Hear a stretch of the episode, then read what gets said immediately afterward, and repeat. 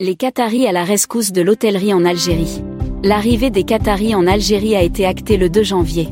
Une convention cadre a été signée entre l'Algérie et le Qatar pour le renforcement de la coopération et de l'investissement dans le développement et la gestion des hôtels du groupe HTT. L'agence de presse nationale APS qui a rapporté l'information indique que cette convention a été signée par le PDG du groupe public HTT, Mohamed Anwar Ben Abdelouad, et le président du conseil d'administration de la société Qatari Retage, Sheikh Nayef Bineid Al-Thani. L'Algérie et le Qatar envisagent donc de renforcer leur coopération dans le domaine du tourisme en améliorant notamment le service dans le secteur de l'hôtellerie la mobilisation des investissements nécessaires pour promouvoir les unités hôtelières conformément aux standards internationaux et améliorer la qualité des services dans ce domaine est donc l'objectif principal de cette convention.